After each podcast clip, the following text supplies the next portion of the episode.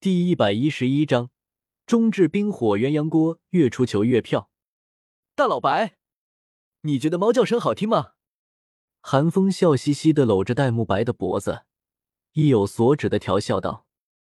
戴沐白脸色一黑，没好气的拍掉了韩风的手，干巴巴的说道：“不好听，一点都不好听，我这辈子都不想听见猫叫唤的声音了。”韩风耸了耸肩。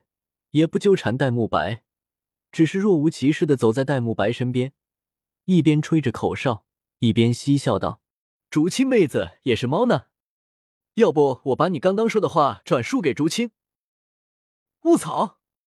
戴沐白吓了一跳，咬牙切齿的看着韩风，低声道：“你要是敢说，我就和你同归于尽。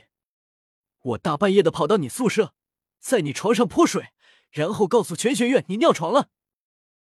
韩风耸了耸肩，脸上写满了无所畏惧四个字。而另一边，马红俊已经难堪重负的扑倒在地上，无力的哀嚎道：“两天了，连根千年魂兽的毛都没见到，帐篷也没了，吃不好睡不暖的，胖爷我不活了。”自从马红俊和奥斯卡吸收了大地之王和粉红娘娘的魂环之后，史莱克众人似乎是将运气用完了一样。连续两天，除了几只百年魂兽之外，根本没见过千年魂兽。再加上野外恶劣的环境，也难怪马红俊会抱怨。你还好意思说？这两天的粮食不都是被你吃了吗？奥斯卡踹了马红俊一脚，没好气的骂道。要不我们回去吧，等魂兽休眠期过去了之后，我们再来。马红俊被踹了一脚，也不介意，反而苦兮兮的哀求道：“马红俊刚刚说完，弗兰德便大喝了一声：‘想都不要想！全大陆高级魂师大赛马上就要开始了，你们还需要熟悉自己的魂技。现在不找到合适的魂环，你们拿什么在全大陆高级魂师大赛上获得冠军？’”冠军，弗兰德的话令所有人都为之一惊。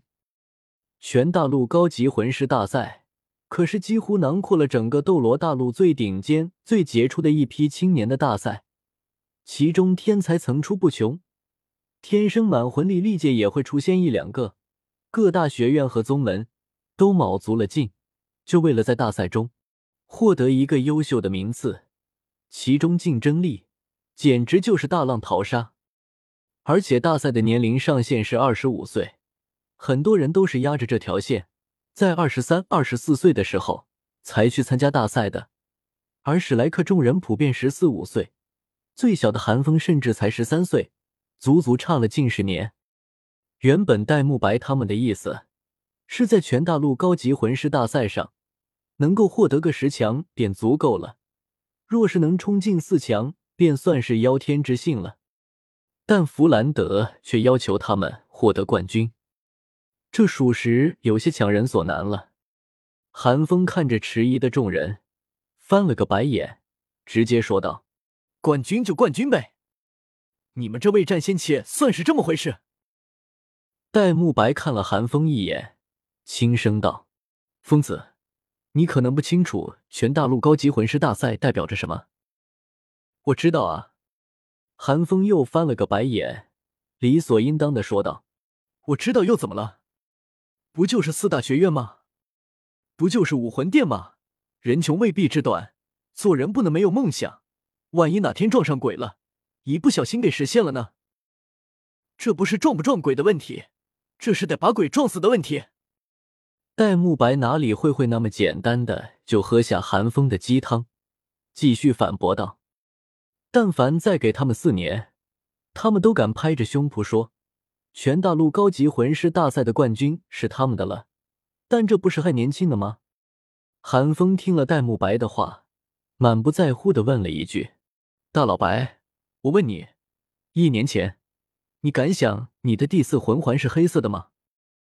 韩风这一问，令戴沐白一愣，竟找不出话来反驳韩风。韩风也不管他。继续对马红俊问道：“胖胖，一年前还在村里的时候，你敢想你这辈子都不用再去勾栏了吗？还有你们，换做一年前，你们敢想能够在十五岁之前突破魂宗？韩风又看向宁荣荣几人，淡漠的问道。见众人不语，韩风耸了耸肩，缓声道：“看吧，一年前这些对我们来说就是异想天开，现在再想一次又咋了？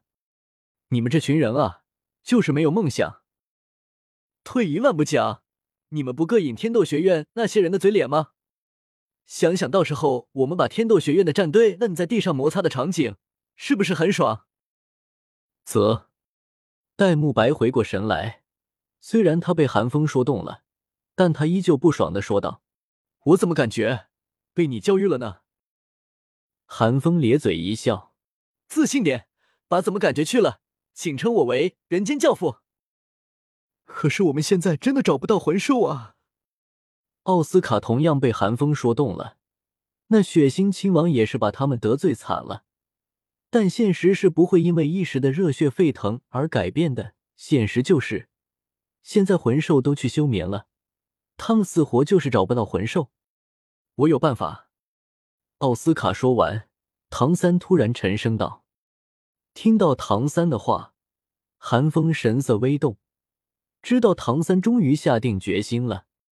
只见唐三再次拿出幽香绮罗仙品，伴着幽香，唐三道。”虽然有些冒险，但只要我激发这诛仙草中的仙气，就必然能吸引那些高级魂兽主动过来。三哥，你疯了！我们会被围攻的。马红俊脸上的肥肉一颤，难以置信的看着唐三，惊呼道：“大家放心。”唐三自然知道众人心中忧虑，温和一笑，自信道：“我既然这么说，自然是有我的依仗的。”大家可还记得，在落日森林还住着一位封号斗罗？唐三意有所指的说道，脸上已经浮现出狡黠之色。他的药源现在可还空着呢？大师三人也去过冰火两仪眼，听唐三这么一说，顿时眼前一亮。